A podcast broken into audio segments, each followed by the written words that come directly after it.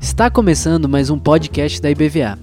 Aqui você encontrará mensagens que edificarão a sua vida e te ajudarão a caminhar com Jesus.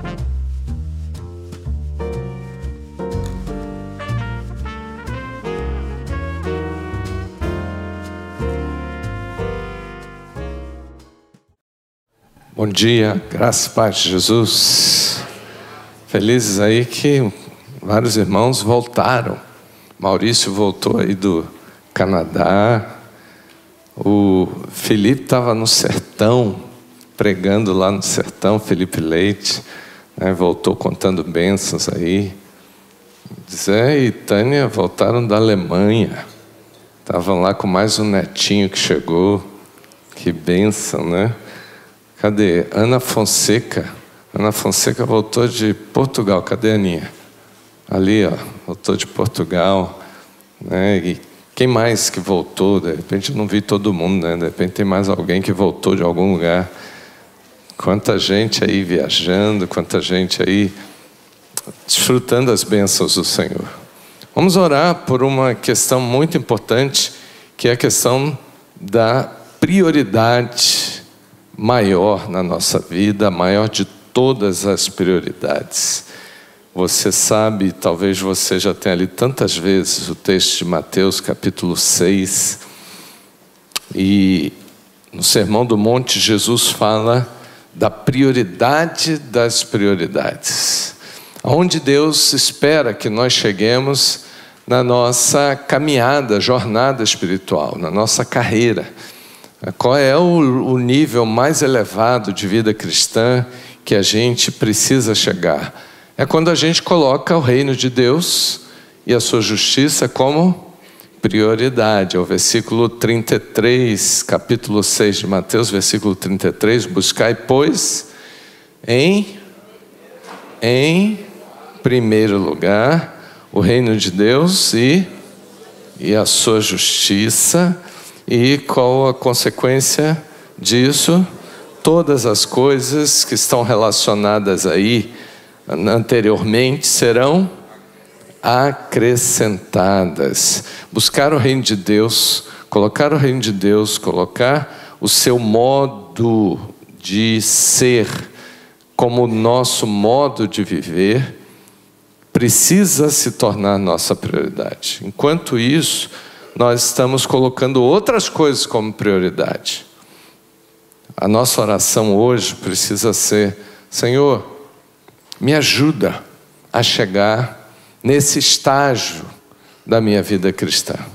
Não fique triste nem desanimado se você ainda não chegou, mas isso precisa estar como meta na sua vida, objetivo de tudo que você faz na sua espiritualidade, é chegar a condição de que o reino de Deus tomou o primeiro lugar. A justiça de Deus, ou seja, o modo de viver, o reino, se tornou o meu modo de viver. Eu aprendi e agora eu estou vivendo. Por que, que isso é importante? Porque nós temos outras prioridades na vida e não é errado ter prioridades. Mas o que o texto está dizendo é que a gente precisa arrumar as nossas prioridades e colocar o reino de Deus e a sua justiça como a número um. Ou seja, de tudo que eu faço, de tudo que eu coloco como importante, o reino de Deus e a sua justiça falam sempre mais alto, estão sempre em primeiro lugar na minha vida, em tudo que eu faço. Existem outros reinos que a gente conhece. Por exemplo, o reino do mundo. Quem acorda né, e fica ligado nas notícias, na vida dos outros, nos acontecimentos, quem fica tentando acompanhar tudo da política para ver se a vida muda, então o seu reino é o reino desse mundo. Não, mas eu não estou fazendo nada de errado, eu estou só acompanhando as coisas que eu gosto de ser uma pessoa atualizada com as notícias é um risco tremendo de que isso passa a ser um vício, um comportamento já automático, em que eu fico controlando tudo no mundo.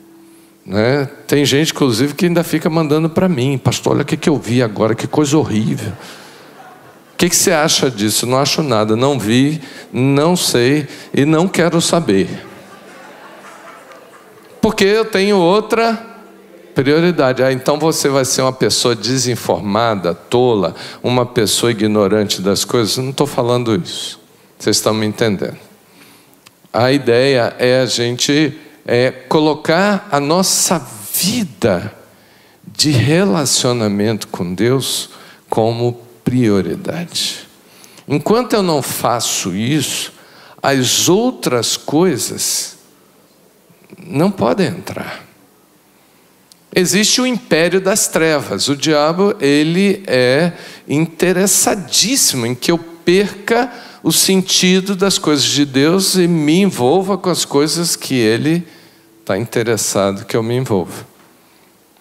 E as trevas estão sempre por aí, atuando de alguma maneira. Existe, é, nesse contexto, toda a obra de pecado, né, de coisas ruins, erradas que a gente pode fazer.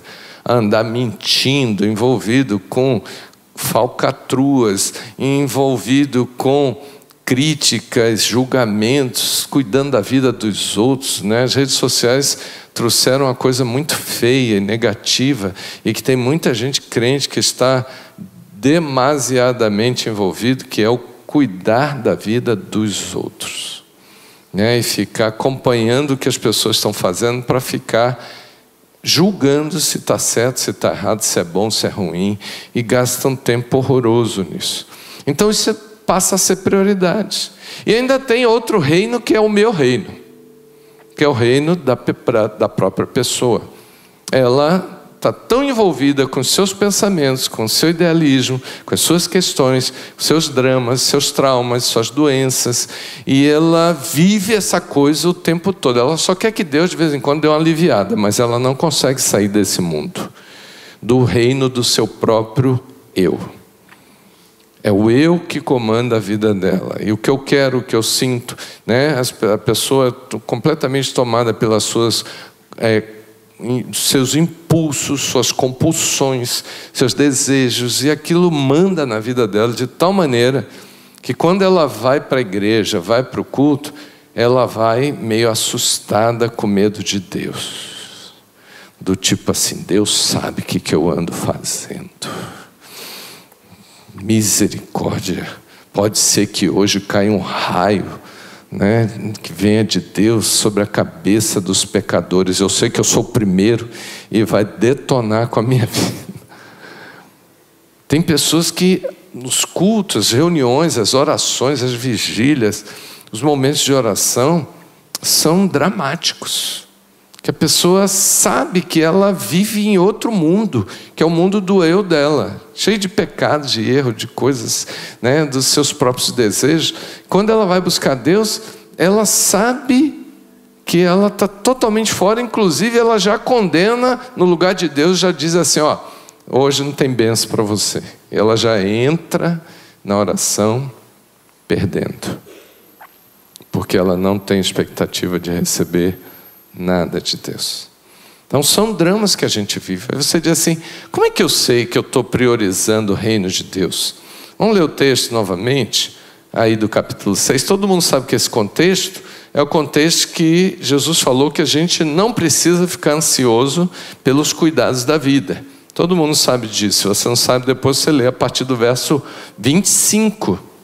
Mas ele diz aí, no verso 31, vamos ler o verso 31? Acompanhe. Portanto, não vos inquieteis, dizendo que comeremos, que beberemos, ou com que nos vestiremos.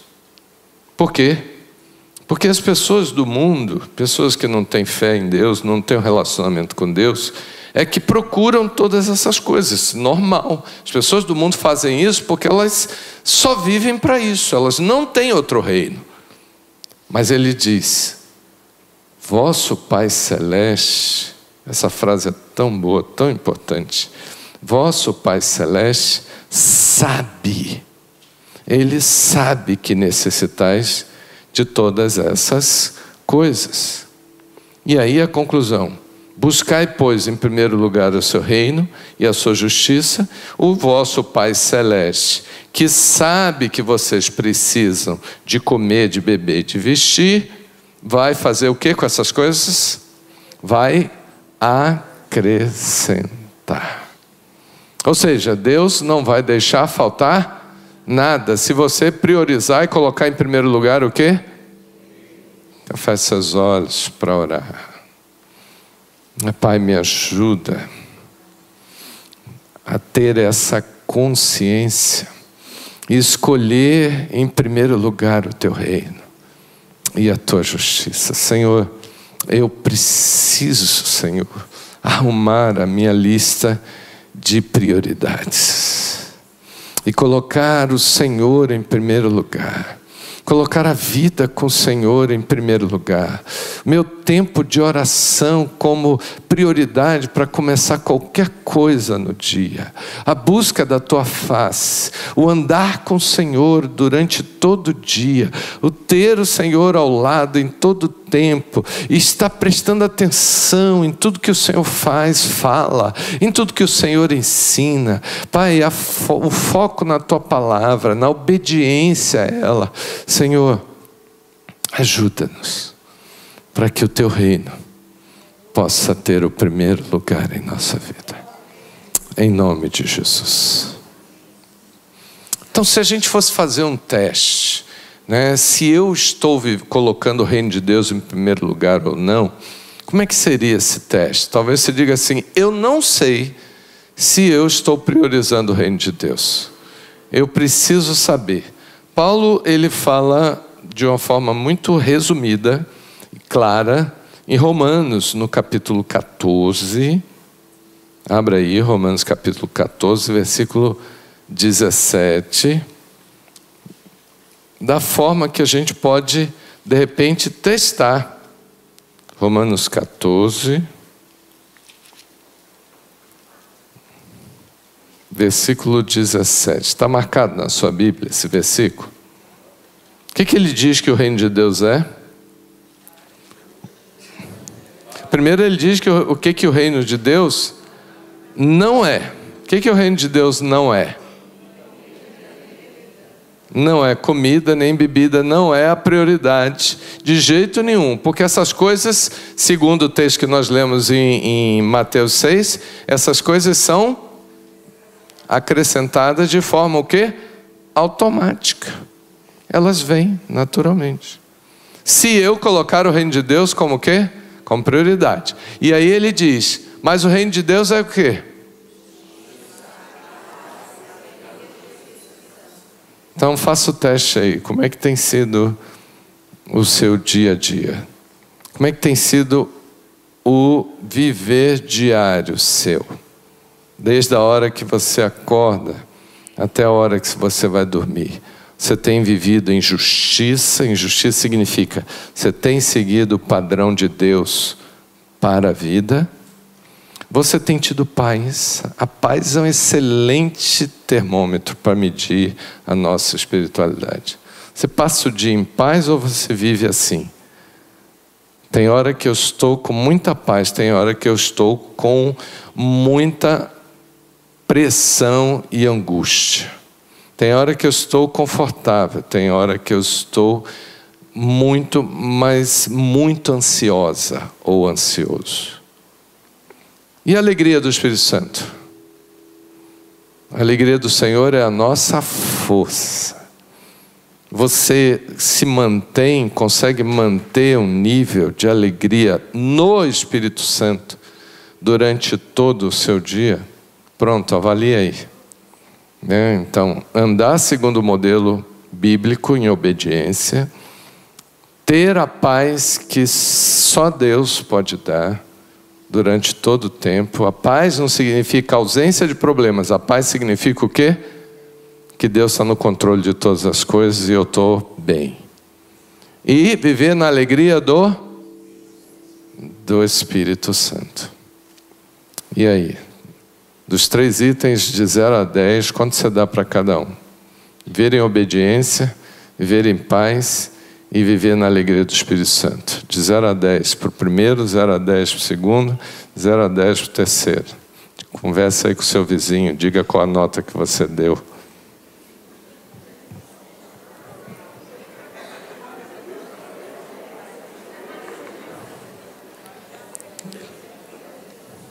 Quem é que foi reprovado aí? Pastor, vou ter que entrar nessa escola de novo. Fazer essas matérias todas de novo. Faça tudo de novo. Mas tem que passar. Tem ou não tem? Tem, porque senão eu nunca vou chegar no estágio que Deus planejou para nós.